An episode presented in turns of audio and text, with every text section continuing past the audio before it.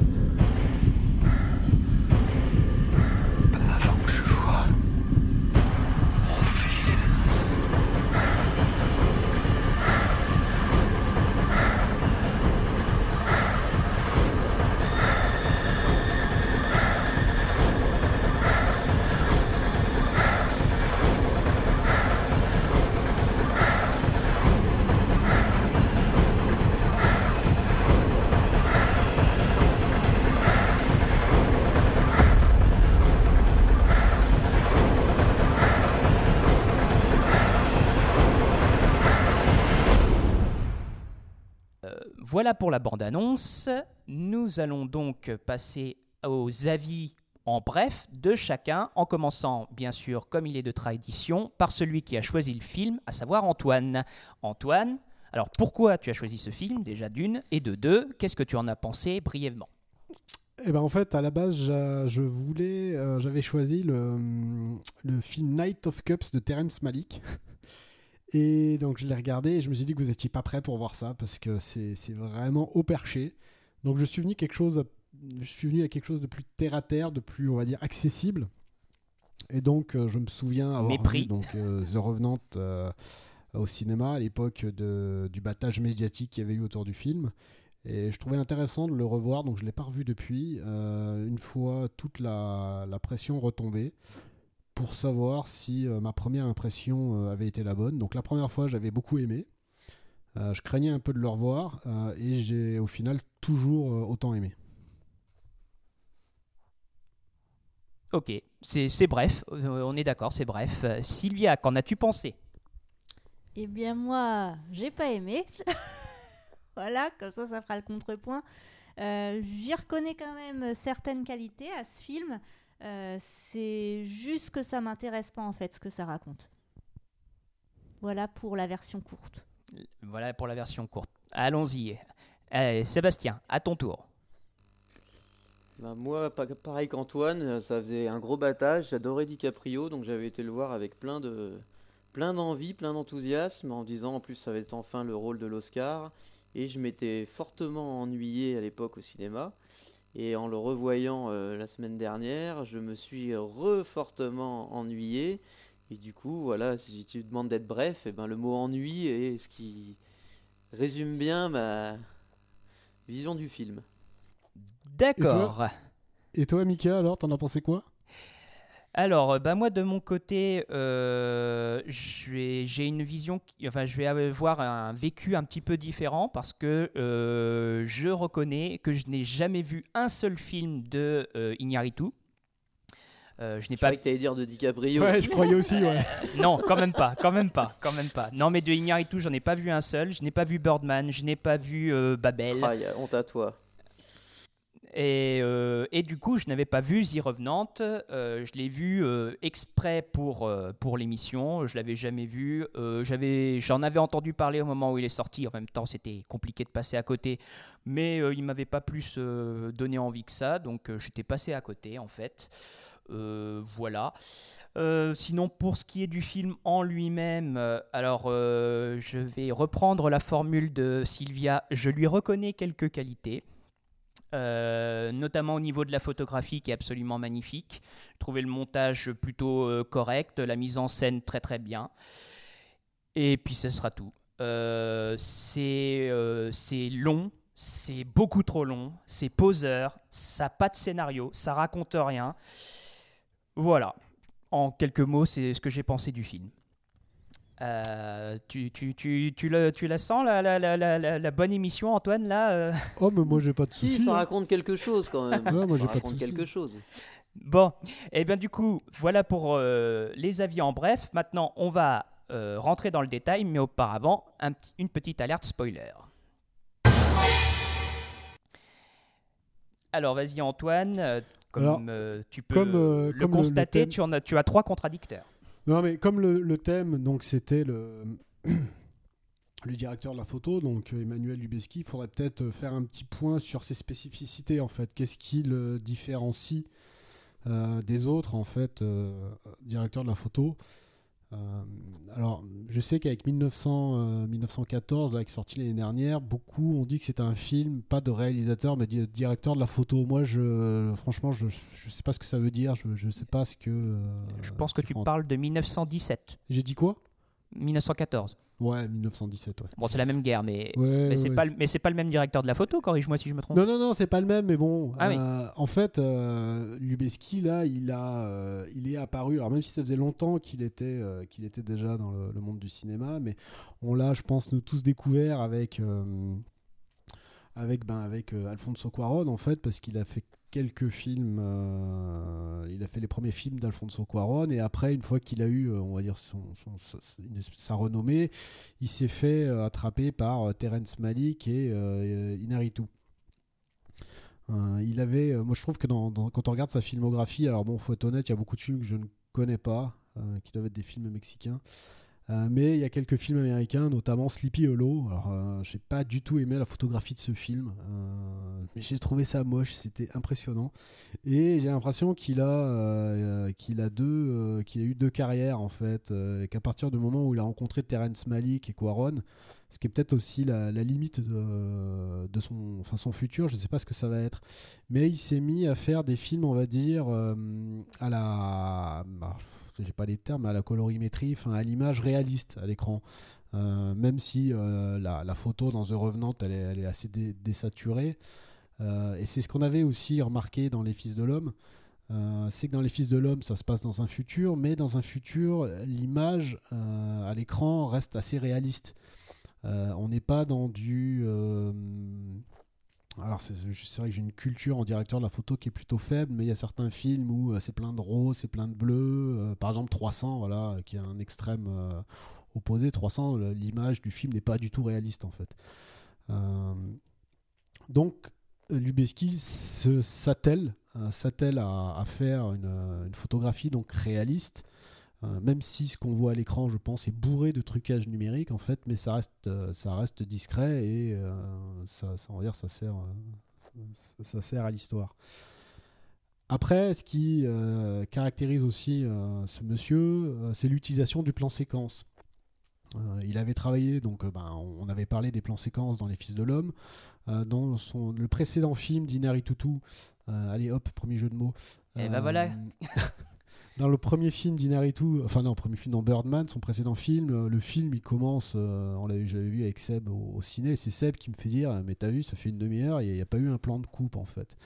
Euh, et euh, on retrouve donc dans euh, The Revenant du plan séquence, alors du plan séquence qui est euh, qui est moins tape à l'œil parce que euh, il n'hésite pas à couper dedans en fait. Enfin, ça reste, euh, on va dire des, je veux dire, des petits plans séquences. On se tape pas une demi-heure de tunnel. euh, euh, on se tape pas une demi-heure de tunnel. Après, il a aussi un petit côté très euh, contemplatif, un peu à la, bah, à la Terrence Malick. hein. Alors, je sais pas si c'est Terrence Malick qui lui a amené ça ou si c'est Terrence Malick qui lui a permis de développer euh, ce côté-là. euh, où il va filmer, bah, il va filmer des arbres et on voit, il y a beaucoup de plans en fait dans The Revenant et encore c'est moins moins à l'excès que dans un Terrence Malick. Il y a beaucoup de plans naturels en fait. Moi je sais qu'au cinéma euh, c'est ce qui m'avait plu en fait. C'était cette nature sauvage. Enfin voilà, moi j'avais j'avais froid pour euh, pour DiCaprio. Enfin je, je, ressentais euh, je ressentais je ressentais voilà la pression en fait du paysage. Et donc ça, c'était quelque chose moi qui, qui m'avait plu, mais euh, je reconnais d'un autre côté qu'on peut, ce que, je crois que c'est toi, Mika, qui a dit ça tout à l'heure, que c'est très poseur. Enfin, euh, Oui, c'est moi, oui.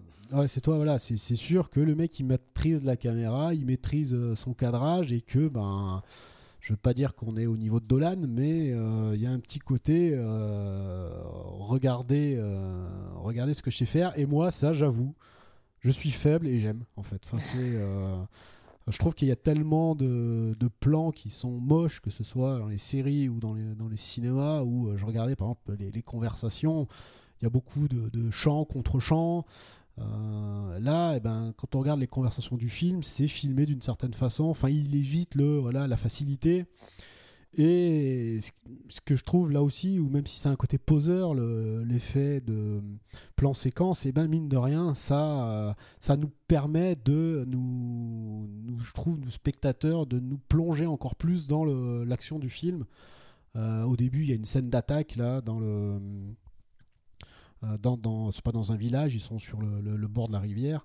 Euh, ils sont attaqués par les Indiens. Ils, ils savent pas trop d'où vient l'attaque au départ, et, donc tout est filmé en, plan séquence. Et moi, j'étais dans le truc en fait. J'ai- été pris, j'ai été euh, j'ai été, euh, j'ai été happé. Et c'est vrai que euh, certains pourront trouver que c'est un artifice, mais moi, c'est un truc qui me, voilà, qui me plaît. Et c'est une des qualités que j'ai retrouvées au film, en fait. Euh, Alors, je vais me permettre de, rebondir sur ce que tu dis en disant euh, euh, oui, c'est un petit peu poseur parce que le mec il s'est filmé et tout ça et tout ça.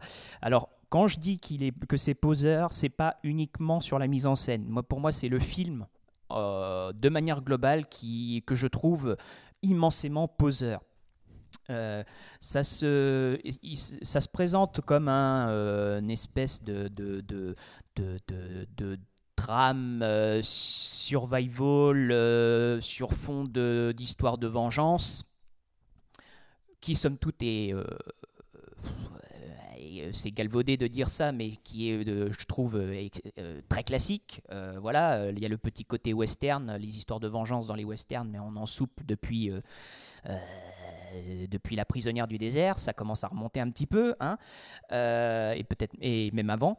Euh, donc, euh, je trouve que c'est poseur dans le sens où oui, effectivement, le mec qui sait manier une caméra, je vais, voilà, je vais, on va, c'est- on va, on peut pas revenir là-dessus, euh, mais c'est euh, beaucoup de choses, beaucoup de bruit pour rien. Voilà, ce sera ma conclusion. Beaucoup de bruit pour rien. Bon, et vous, euh, Sylvia, par exemple? Alors, euh, donc juste pour repartir sur la photo, euh, moi j'ai pas aimé parce qu'en fait c'est trop gris. J'ai l'impression qu'il manque de couleurs dans ce film. Euh, et, ça, rend, euh, ça rend, je trouve, artificiellement triste le, truc. Après, il y a des scènes qui m'ont. Enfin, que j'ai trouvé pas crédibles du tout, du style l'attaque de l'ours. Enfin, je suis désolée, un ours qui est en train de te, euh, de te sauter dessus, j'y crois pas qu'il s'en aille et puis qu'il revienne et puis qu'il s'en aille encore et qu'il revienne quoi. Enfin, ça fait pas très. euh, je doute qu'un animal réagisse comme ça. Oh merci Sylvia, je pensais être le seul. Merci. Oh merci. Voilà. Euh, aussi dans le côté, il y a des. Alors pour, j'ai trouvé ça finalement pas si pénible que ça. C'est-à-dire que j'avais tellement entendu dire que ce film était chiant que euh, je partais avec un a priori négatif. Donc je dois dire que ça là-dessus déjà j'ai tenu jusqu'au bout sans m'endormir. Donc c'était c'était déjà pas mal. Par contre, j'ai souvenir aussi que dans le film, il y a euh, à un moment donné 15 secondes sur euh, un groupe de fourmis qui a aucun rapport avec ni le moment ni le film. Et j'ai envie de dire, mais ça servait à rien, ce plan, qu'est-ce qu'il fait là quoi? Enfin, On aurait pu gagner 15 secondes. Après, la- pour le reste, moi, l'histoire, elle m'intéresse pas. Euh, je trouve qu'il y a des scènes, enfin, euh, la scène où à un moment donné la fille se fait violer, j'ai envie de dire, mais est-ce qu'on était vraiment obligé? Enfin, est-ce qu'il y avait besoin de ça dans ce film quoi? Euh, bon, sans compter toutes les scènes violentes que j'ai pas regardées. mais mais voilà, donc je l'ai regardé pour ce podcast et clairement je l'aurais pas regardé autrement et euh, et je le regarderai pas à nouveau, je pense. Et Seb? Bah, je pense que ça fait partie des, des quelques films où, où le, le- le Blu-ray bonus doit être mieux que le film. en Non, fait. Bah, Je te coupe tout de suite. Moi, je- alors je sais pas s'il y a plusieurs versions. Moi, je l'ai regardé donc en Blu-ray, j'ai regardé le bonus. Et en fait, c'est DiCaprio qui parle du réchauffement climatique. Tu t'apprends rien sur la Ah, construction du Il y a film. pas les. C'est dommage parce que je pense que c'est un film qui est intéressant sur le, le tournage en fait parce que. Euh, Bah, en ont euh, beaucoup parlé le- à l'époque, c'est-à-dire ils se sont mis dans des conditions euh, presque extrêmes, les caméras, le- avec le froid, les acteurs. Ouais, alors et- tu vois, c'est ce qui est euh, la seule, mais j'ai pas pu creuser ça parce que j'en voyais pas assez à l'image. J'ai l'impression que sur certains plans, la neige a été rajoutée numériquement et qu'il n'y avait pas de neige quand euh, ils ont tourné, tu vois, parce que euh, ben je- je- sur les plans, je voyais pas de neige, y tu a- vois, donc y a- il y avait de la glace en tout cas quand même. Euh, et, euh, et en fait, je trouve que ça transpire pas. Je sais que j'en avais entendu parler avant le film en disant c'est les conditions les plus extrêmes. Limite, c'est pour ça qu'il a eu l'Oscar. Et je dirais que des fois, pourquoi Oui. pas si c'est au service du film. Et en fait, j'ai l'impression que euh, ils auraient tourné ça dans un studio avec euh, de la fausse neige, des faux. Bah en fait, ça aurait presque rendu, alors pas aussi bien parce que c'est vrai que la photo est belle, et les images sont belles, mais ce que je veux dire, c'est que je, l'effort qu'ils ont mis sûrement ne transparaît pas pour donner un bénéfice au film. Voilà, moi je trouve qu'il y a quand même il y a quelques films comme ça où quand tu vois comment ils se sont emmerdés à faire le truc, tu te dis c'est dommage parce que en Je- fait euh, si je le sais pas euh, Bah, je- je- bah, Non, mais en même temps, rien. euh, le- là, clairement, pour DiCaprio, euh, c'était pour lui donner un Oscar. hein. Tout le film est fait pour lui donner un Oscar. Euh, on a des conditions de, de- de tournage, comme tu l'as signalé, euh, extrêmes. Euh, un changement de physique important parce qu'il a euh, pas mal maigri pour faire ce, pour faire ce rôle. Euh, en, en gros, c'est le quintet gagnant dans l'ordre pour, euh, pour que, obtenir un Oscar. Parce que les Américains, euh, quand, tu, quand on regarde les Oscars des meilleurs acteurs, c'est que des, c'est que des rôles où ils, où ils se flinguent la santé, en fait, les mecs. hein. Ils prennent euh, 50 kilos, ou ils maigrissent de 40 kilos, euh, euh, ils, ils ont même plus la même tronche, etc. Non, alors après, je, je, vais mettre un, Oui. holà à ce que je vais mettre un à ce que vous dites. hein. Nous sommes, euh, nous sommes euh, entre gens, on va dire cinéphiles. hein. On s'est, quand même bouffé pas mal de films. Alors après, l'une des caractéristiques d'Emmanuel Lubezki là, c'est de tourner dans des décors réels. Il y a peu de, il, tourne peu en studio, en tout cas dans, dans la- les dernières euh, années de sa, de sa carrière. hein. Euh, par contre, euh, euh, tous, on est là, je pense, autour de la table à trouver que Mad Max Fury Road est pas loin d'être un chef-d'œuvre. Enfin, c'est un chef-d'œuvre. Et l'une des choses qu'on a quand même tous euh, reconnu en voyant le film, c'est que on voit que le film n'est pas tourné tout en fond vert et qu'il est tourné dans des décors réalistes. Et je pense que vu, vu notre. Alors, je ne veux pas nous envoyer des fleurs, mais je pense que vu notre nouveau niveau de, de, de film, enfin, notre quantité de films qu'on a vu, on sait reconnaître. euh, Enfin, on, on arrive Oui, à voir, mais- mais ce on arrive à voir mais- quand le film il est pas dans des décors réels. Enfin, je veux dire, Je suis d'accord, mais tu vois pas qu'il fait moins 30 non plus. C'est-à-dire que tu peux imaginer qu'il soit mis dans un endroit en décor réel. Là, en fait, je me rappelle, toute la partie avant, c'était il fait moins 30. Je veux dire, là, tu te dis, ils se sont mis à un endroit où il fait moins 5 et Oui. c'est joli, c'est des décors réels. T'as l'impression, tu dis, ah ok. Alors qu'en fait, là, tu le revois le film 15 ans après, quand tu sais pas que. Ouais, ont je suis tourné d'accord ça avec toi. par moins 30. Je trouve que voilà, tu vois que c'est des beaux. dé- Enfin, je veux dire, les... à un moment, il est dans l'eau là, il plonge dans l'eau euh, bah, juste après en fait sortir de cette espèce de tombe là où il est à moitié enterré. Et puis il est dans l'eau et les plans sont vraiment très très chouettes. C'est vraiment magnifique. C'est comme un moment, il est à cheval, t'as un plan qui prend le, le dessus, c'est assez joli. Je veux dire, les images sont belles. Mais tu, tu, tu vois pas que euh, ça a été la croix et la bannière pour tourner euh, ce film quoi. Moi, je, tiens, je vais revenir. je- Moi, l'un des, des reproches que je ferais au film, c'est que des fois, j'ai l'impression que la géographie, en fait, du des lieux, en fait, me paraissait des fois un peu, un peu bizarre, et, et notamment ce plan à cheval. Et d'ailleurs, c'est un plan qu'on voit euh, dans la bande-annonce là, quand le, le cheval tombe de la falaise. Euh, j'étais, euh, ouais, géographiquement, j'étais un peu perdu. Je, je refais la scène, donc euh, on voit l'écran, on voit donc DiCaprio qui se déplace sur un cheval, qui va donc de gauche à droite. On est d'accord? Il rentre dans la forêt. Dans la forêt, c'est là où il y a un camp de trappeurs, je crois. Non, c'est des Indiens. Il se fait attaquer par des Indiens. Il se fait attaquer par des Indiens et scène de combat. Et après, on le revoit cette fois-ci aller de droite à gauche. Donc, pour moi, il refaisait demi-tour en fait. Et là, à ce moment-là, il tombe de la falaise. Il tombe dans la falaise. Et, suis- et c'est là où moi, c'est géographiquement, des fois, le film me posait des soucis. Ou pareil, quand euh, quand il est, euh, quand il sort là à demi enterré, à un moment, il y a, il, donc il se déplace en rampant et il arrive au- au sommet d'une falaise où là, il y a un joli plan du panorama.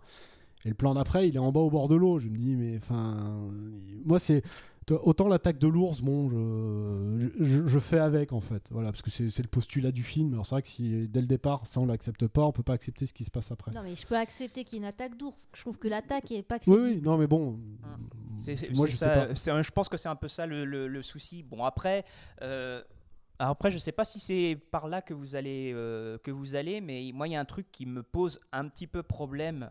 Euh, dans ce que vous semblez dire, vous allez me corriger si jamais je me trompe, euh, Seb et Antoine. Euh, sur le côté, on voit ou on voit pas forcément que ça a été la croix et la bannière au tournage. Alors oui, d'accord, c'est intéressant euh, de savoir comment un film a été tourné. hein. Je suis le premier euh, à, me renseigner là-dessus, euh, à trouver ça intéressant. C'est pas le, c'est pas le sujet. Le truc, c'est que ça, ça ne juge, enfin, ça, ça n'a aucun rapport avec la qualité du film. Il y a des films qui ont été tournés euh, limite en sifflotant et ce sont des, ce sont des d'immenses films. Et puis il y a des films qui ont été à la croix et la bannière et qui sont des navets euh, Oui, oui, incommensurables. Donc euh, qu'ils en- que, que le tournage a été compliqué, qu'il se soit mis dans des conditions extrêmes, je trouve ça intéressant. Mais pour moi, ça ne, ça, ça ne, ça ne rentre pas dans les critères pour dire que oui, bon, bah, c'est un bon film parce que ça a été tourné dans des manières compliquées. Non, vous mais imaginez, on- on- nanana, on s'en fiche en fait. Non, non, mais c'est ce que c'est ce que je disais, hein, c'est que du coup, je trouve que ça ne transparaît pas dans le film, et du coup, 10 ans après ou 15 ans après, quand tu regardes que le film, bah, pour moi, ça fait partie de films qui ne rentreront pas dans l'histoire parce que c'est le coup d'un moment, quoi. Voilà, parce que comme tu dis, euh, on s'en moque qu'ils aient tourné ça comme ça, vu qu'il n'y vu qu'il y a rien qui transpire de ça dans le film, en fait. Non, mais moi, fin, je, moi, je suis d'accord. Je suis d'accord avec vous. Effectivement, on s'en fout en tant que spectateur, on s'en fout de savoir comment ça a été tourné. Mais quand le film est sorti, toute la promotion était faite là-dessus, en fait. hein. Ah oui, oui. Euh, Bah, ils n'allaient pas faire la promotion sur l'histoire puisqu'il n'y en a pas. Oh, il y en a pas. Dans Mad Max, il n'y a pas d'histoire. Hein, ça n'empêche pas le film. euh, genre, Non, si, oui, si le film il te propose autre chose. scénario, Mais il y a d'autres choses. Non, mais si prends- le film te propose d'autres choses après. Gravity, il euh, n'y a pas d'histoire non plus. euh, Dans Gravity, il n'y a pas Oui, d'histoire. Il y a plein de films sans histoire et des fois tu apprécies l'expérience. C'est ça, le c'est une expérience, ou-. Et, et là, moi, j'ai même pas profité de l'expérience en fait. Je... je pense que déjà il est trop long en fait. Je pense qu'il souffre de sa longueur. Ah oui, Bah, Comme complètement. beaucoup de films. Après, je pense qu'il y, a- il y a aussi. Oui, c'est vrai. euh, bon, alors là, j'ai. euh, Enfin, j'en sais rien, mais moi, j'ai eu la, on va dire, ouais, la chance ou l'opportunité de le voir sur un écran de home cinéma à la maison, sur un écran géant. euh, avec un, un son. On va pouvoir un- se faire un jeu à boire parce que je sens que ça va revenir souvent ça. Ouais, mais mine de- non, mais ce que je veux dire, c'est que là. J'ai j'ai vu ça sur grand écran. On boit. Non, mais ce que je veux dire, c'est que vous, vous l'avez vu sur vos télés. Euh, L'expérience est changée quand t'as le son, quand t'as la cascade, quand t'as l'avalanche. Enfin, c'est une moi. expérience qui est. Enfin, tu vois. Non, mais il faut arrêter, ça fait pas tout. Je l'ai vu sur le même écran avec le même son et non, j'ai mais pas vécu euh, d'expérience. toi, t'as passé la moitié du temps sur ton Bah, téléphone. parce que j'aime pas et que je m'ennuyais. Oui, non, mais ce que, je- Alors, que je veux dire. Ouais, mais après, je suis d'accord. Je suis d'accord. euh, Enfin, je vois où tu veux en venir et je suis d'accord sur le fait que quand c'est un film euh, comme celui-là qui, bon, d'accord, il raconte peut-être pas rien, il raconte pas grand-chose et que la grande, de, enfin, que le but c'est de te faire vivre une expérience. Je suis d'accord que sur une télé, tu vis pas la même expérience qu'au ciné. Je, je- sur ce côté-là, je te, Ouais. je te rejoins. Mais euh, là où euh, pour, être, pour faire partie des personnes qui n'ont pas vu Gravity au cinéma, qui l'ont vu sur une télé, euh, quand le film tient la route, eh ben, même, en télé- même sur une télé, tu vis l'expérience. Moi, j'ai vu Oui, Gravity oui. sur une télé, j'ai fait euh, Ah bah, mais c'est génial. Non, mais ce que je veux dire, c'est que là, ça se trouve, je l'aurais peut-être revu sur une télé, j'aurais peut-être pas eu le même ressenti aussi, tu vois. Enfin. Mais moi, je l'ai vu au cinéma, hein, et ça. Et puis là, je l'ai vu sur une quand même une grande télé euh, 4K aussi. Moi, je- pour moi, là, c'est pas le, c'est pas la faute de l'écran. hein, effectivement, ça peut empêcher d'apprécier euh, les paysages, mais ça va pas changer le film non plus. Non, non, ça change pas le film, Mm. ça amène juste un petit plus, voilà, qui est pas, euh, qui, qui, ouais, qui est, qui, est loin d'être euh, désagréable. Et forcément, dans ton ressenti final, bon, si t'as pas aimé le film, t'as pas aimé le film, tu vois, même le revoir au cinéma, t'aimeras pas. Mais moi qui avais, qui avais beaucoup aimé, ben, j'ai, aimé l'expérience. Je sais pas vous, mais moi, on a beaucoup parlé de DiCaprio, mais là, en le revoyant, je trouve, alors après, c'est un acteur que j'adore, donc je suis peut-être pas objectif, mais je trouve que Tom Hardy, il est vraiment, je le trouve même meilleur que DiCaprio dans ses attitudes. Je trouve qu'avec son regard, sa voix, enfin, je l'ai revu en VO là, et euh, je sais pas, je trouve qu'on a parlé que de DiCaprio, qui, je, trouve pas, euh, moi j'adore hein, DiCaprio, mais je trouve pas que dedans il soit, soit fantastique, hein, et je trouve que même, il fait beaucoup plus le salaud euh, facilement, euh, Tom Hardy. Et je, du coup, j'ai préféré lui en, en tant qu'acteur dans le film que. Mais moi j'avais oublié, j'avais oublié qu'on le voyait autant Tom Hardy en fait. Ouais, ouais, bah pareil. euh, j'ai été surpris Hmm. de, de- En fait, il est, il est vraiment pas loin d'être aussi important que DiCaprio. Pas Ouais, tout ouais. à fait Bah, quand c'est même. hein. c'est l'antag- c'est l'antagoniste, hein, c'est le, c'est Et le, d'ailleurs, qu'est-ce le qu'il deuxième devient, rôle le plus Tom Hardy important. De quoi? Bah, Il meurt à la fin. Non, mais qu'est-ce qui devient? Non, mais ça fait longtemps que j'ai plus vu un film avec Tom Hardy. Ah, c'est parce que t'as pas vu Venom. Ah. C'est ça la suite de sa Ah. carrière. Ah, c'est ça, d'accord. Il fallait mieux pas donc. Ouais, voilà. Allez, il y, a- mais il y a Venom 2, hein, rigolez pas. Voilà. Euh, Il y a aussi Domhnall Gleeson. Ça, c'est ça, c'est aussi un truc que je mets au crédit de ce film parce qu'au final, on le voit peu, cet C'est qui, acteur. lui Euh, c'est euh, celui qui joue le, le capitaine de la, D'accord. des- de, de la petite compagnie, ou je sais pas trop comment on peut appeler ça, là. Le, le roux. Ouais, ok. Comme- Ça, on le repère tout de suite. jouait dans. Ex Machina. Et ouais, il était dans Ex. Machina, effectivement. D'accord. Euh, mais effectivement, après, je trouve que les acteurs sont bons. Euh, que ce soit Leonardo DiCaprio, Tom Hardy euh, ou, Gleason, je trouve qu'ils sont bons. Je sais pas si je pourrais dire que Hardy est meilleur que DiCaprio. Après, euh, étant donné que euh, je crois que bon, bah, je crois que c'est clair. hein, je suis passé, je pense que je suis, n'ai pas apprécié le film ou disons que je suis passé à côté. Si c'est peut-être, peut-être, hein, euh, c'est peut-être le cas. Euh, j'ai pas trouvé Leonardo DiCaprio si excellent que ça. Moi, si on m'avait donné, moi, si j'étais à l'Académie des, Oscars et qu'on m'avait dit, bon voilà, est-ce que tu donnes un Oscar à DiCaprio pour The Revenant ou est-ce que tu lui en donnes un pour Le Loup de Wall Street?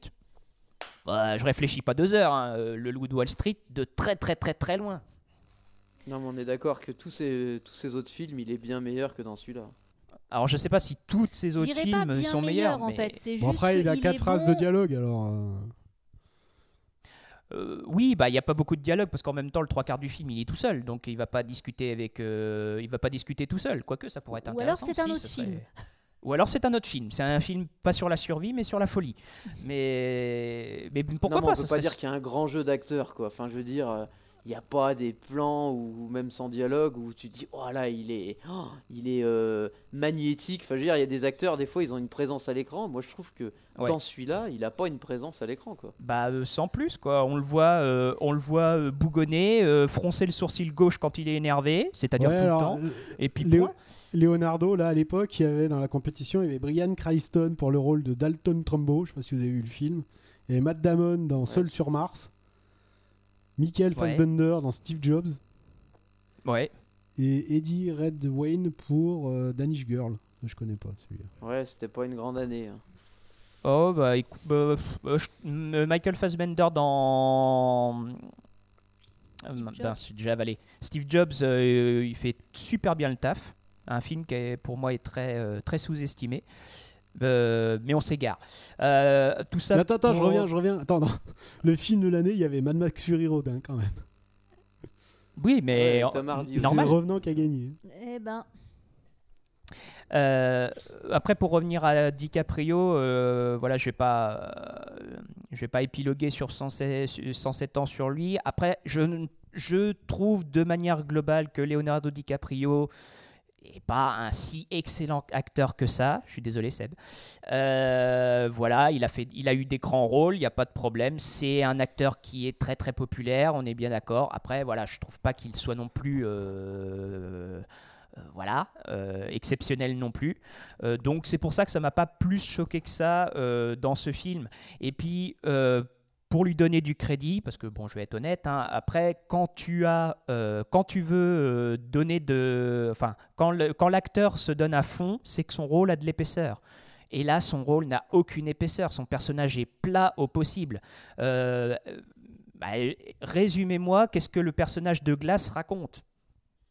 Eh ben, pas grand chose. Hein. Euh, mis à part que c'est un truc, mis à part que c'est un trappeur forcément taiseux. Ouais, mais ça, après, Euh, si tu te mets dans l'histoire du western, euh, souvent c'était ça, les westerns, les personnages, euh, ils sont quand même nuls. Enfin, tu vois, il n'y a pas. euh, Il y a pas de profondeur, il y a pas je, de- je dirais, euh, alors, euh, je dirais pas forcément. Pas forcément, parce que tu peux faire un film, euh, euh, un film de western, euh, pour prendre Oui, l'exemple du western, avec mais- des personnages qui sont certes euh, qui, qui sont pas très très profonds, très très travaillés, mais qui racontent quand même quelque chose.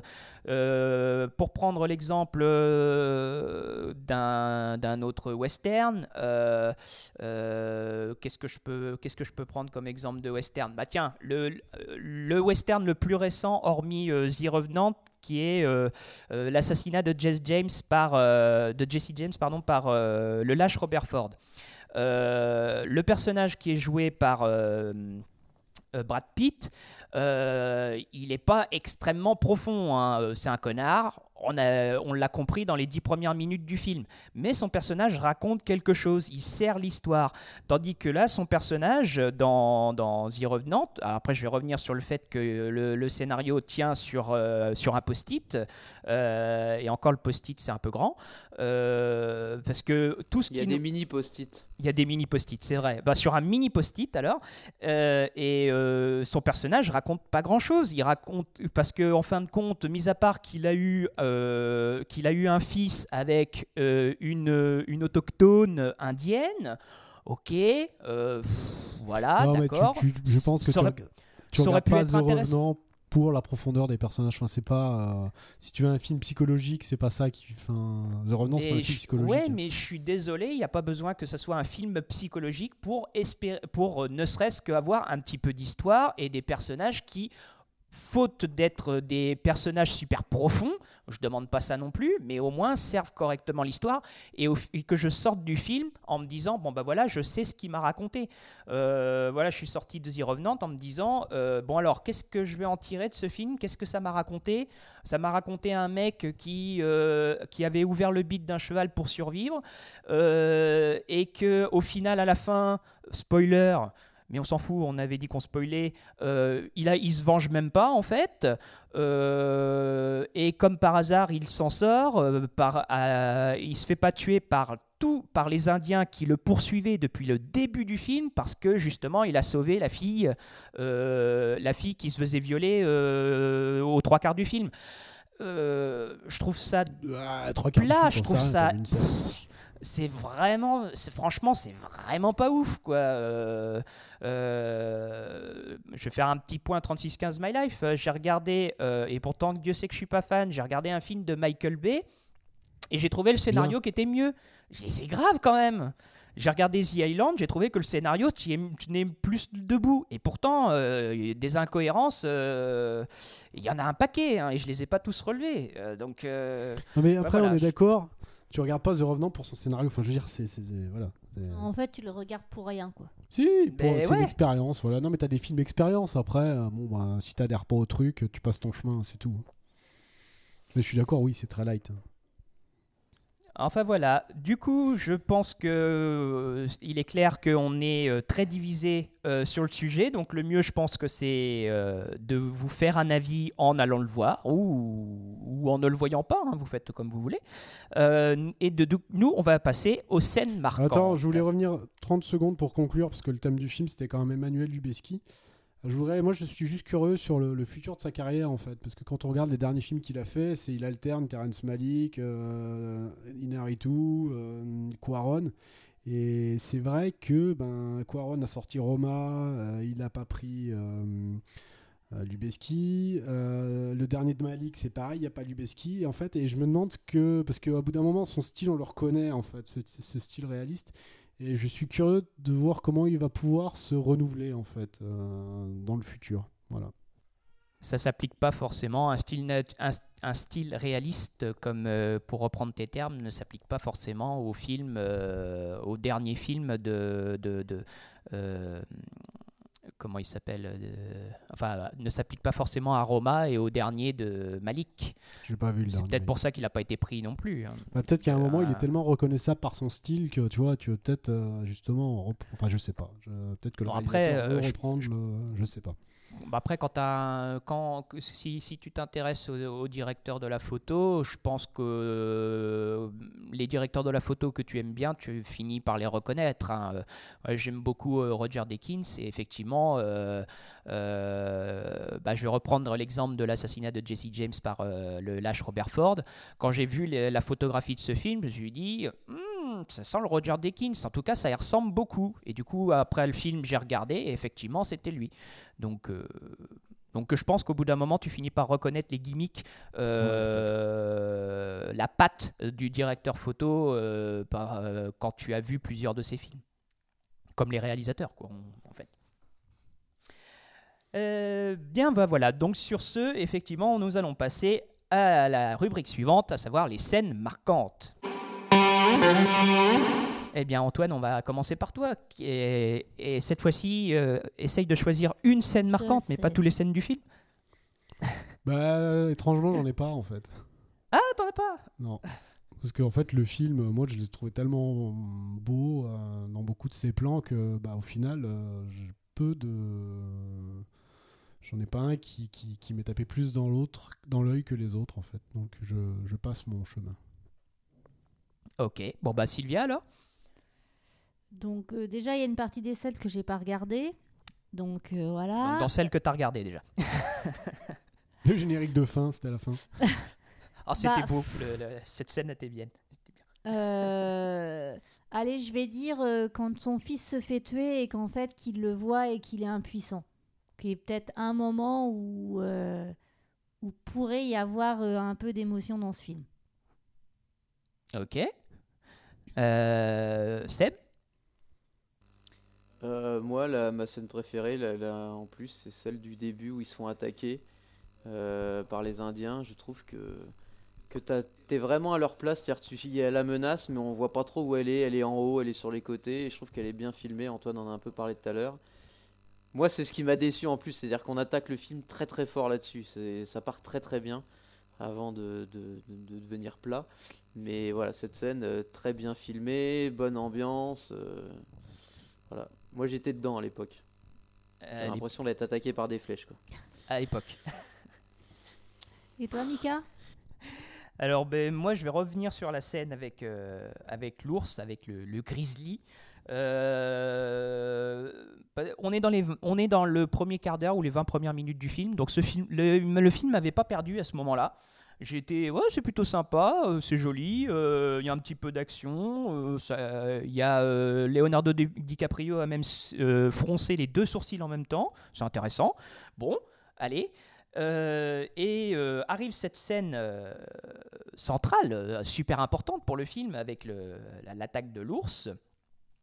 Euh, et euh, c'est bien filmé et tout ça. Et à un moment, la, caméra tourne et il nous fait un espèce de gros plan sur la truffe du grizzly. Et là, je fais Ah, mais c'est moche Euh, alors je suis désolé, je sais que cette scène, elle a fait énormément parler en disant ouais mais c'est magnifique et tout et tout ça, mais en fait je ne comprends pas ce qu'il y a de magnifique là-dedans. Je trouve que le grizzly est dégueulasse. Il a été fait en performance capture, donc en fait c'est un mec qui a été payé pour monter sur DiCaprio. Alors qu'il y a beaucoup de gens qui le feraient gratuitement, mais bref, euh, voilà. Euh, donc, je trouve que c'est, c'est, voilà, je- voilà, ça, je pense, là c'est le premier, le premier truc qui m'a fait sortir du film. Je fais ah, ah, mais non, mais non, mais non, c'est, moche. Ça se voit que c'est pas un vrai ours. Bah, après, ils allaient pas faire venir un vrai ours pour attaquer euh, DiCaprio. Ça aurait Mais, coûté un euh, peu cher en assurance. hein. C'était un peu cher en assurance, on est bien d'accord. Et puis bon, voilà. Euh, mais voilà, j'ai trouvé, euh, je trouvais pas cette, cette scène pas tellement jolie. Voilà, Ça m'a marqué dans le mauvais sens. Très bien. Et bien du coup, on va aller directement à la conclusion euh, de pour ce film.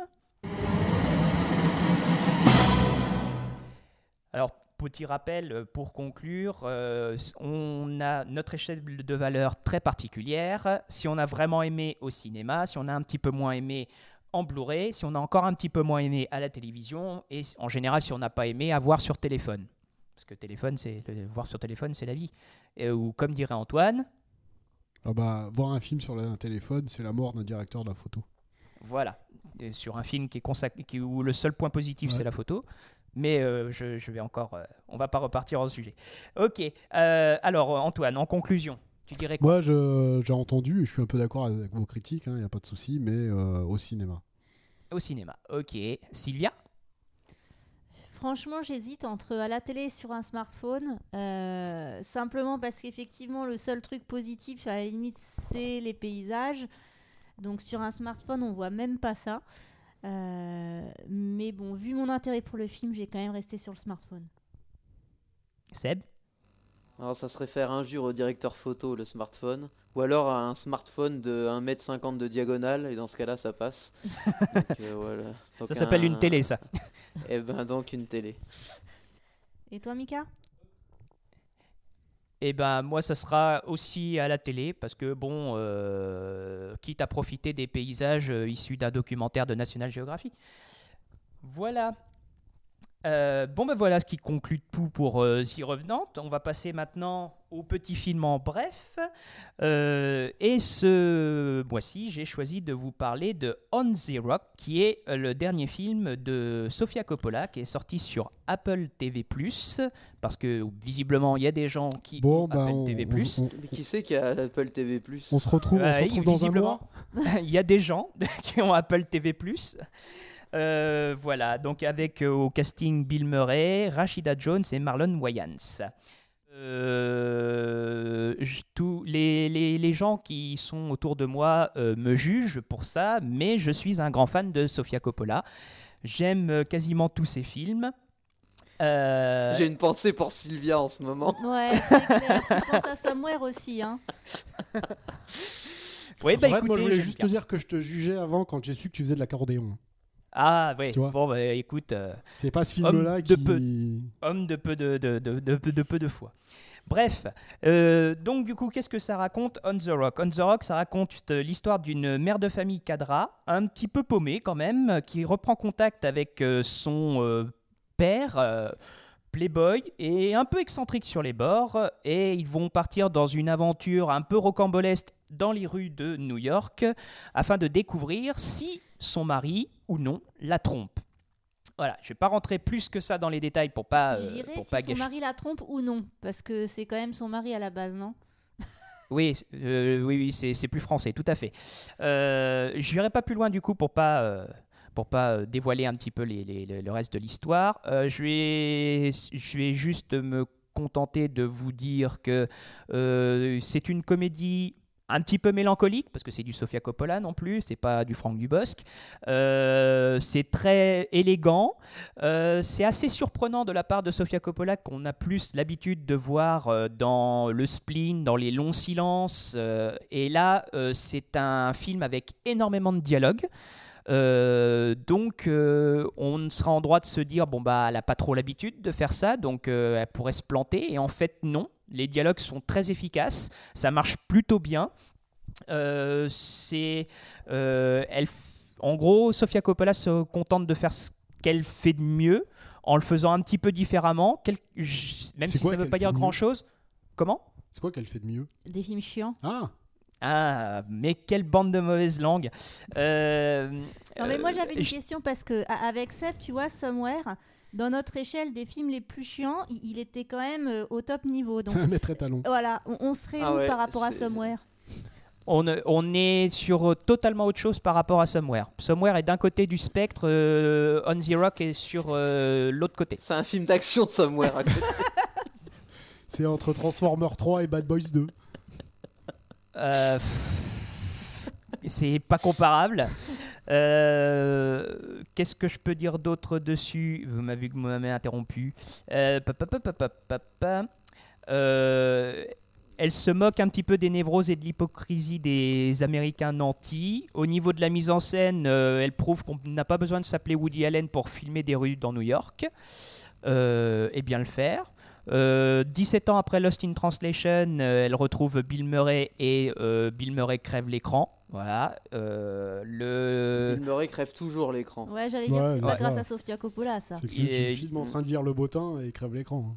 Mm. Euh, pff, ouais, pas forcément. Il est comme tout le monde, il a fait des mauvais films aussi. hein. Ah, lesquels? Euh, voilà. Bon alors après, je vais pas, euh, je vais pas euh, épiloguer pendant 107 ans. euh, je vais vous dire d'aller voir On the Rock et de vous faire votre propre idée. Il faut que j'arrête de dire On the Rock parce que ça se prononce pas comme ça. C'est un film très sympathique. C'est pas un grand chef-d'œuvre, mais c'est un film qui est très sympathique, une comédie, une comédie qui fait du bien, mine de rien. Voilà.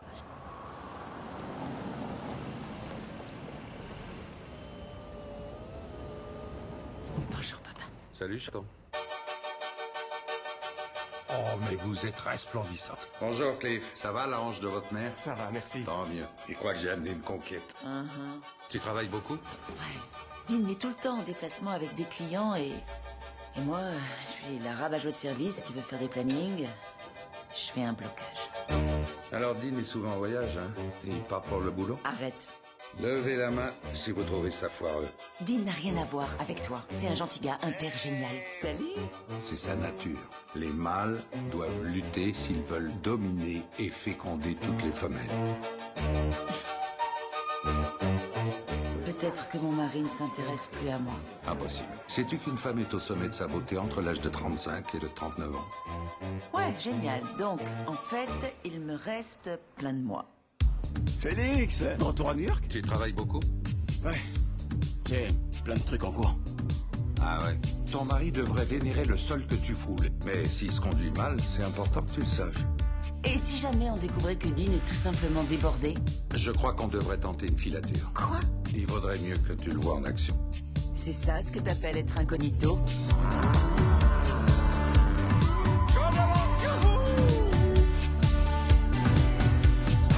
Tiens, le Plaza, c'est dans ce palace qu'il te trompe. C'est celui qui a le plus de sorties. Il y en a sur trois rues. Est-ce que ça t'ennuierait d'avoir l'air juste un peu moins enthousiaste? Parce qu'il s'agit de ma vie là, et elle est peut-être en train de tomber en ruine. Je sais pas pourquoi les femmes font de la chirurgie esthétique. Pour plaire aux hommes dans ton genre. Je les préfère avec les pièces d'origine. Ouais, et quelle que soit la marque et le modèle. Merci, je vais prendre ça comme un compliment. Il y en a bien deux. Oh, oh. J'ai eu peur. Putain, Le directeur de la photo, il s'appelle Philippe Le Sourd. C'est rigolo ça. Ça va, heureusement que c'est pas. Ouais, heureusement que c'est Vous êtes désagréable. Euh, c'est nul. je- Faut qu'on arrête. Je crois qu'on je, est- vais vous, je vais vous condamner à regarder pendant une journée entière Lost in Translation en boucle, ça va vous apprendre. Non, Somewhere, Oh. puisque Somewhere vous aimez bien. Bah, Somewhere, c'est pas un truc en boucle déjà, déjà pendant un quart d'heure, il y a une voiture En qui fait, tourne. tu mets les alors, 5 euh, premières minutes de Somewhere Ouais. en boucle et puis du coup tu décèdes après. C'est clair. Ah non, j'ai survécu. Ça se passe bien. Ça se passe bien. Bref, eh bien, et sur ce, nous sommes arrivés à la fin de notre émission. Euh, si vous l'avez aimé, n'hésitez pas à l'aimer, à la partager comme d'habitude. Nous, on se retrouve le mois prochain pour un nouveau film. Et d'ici là, portez-vous bien. À plus. Bientôt. Ciao.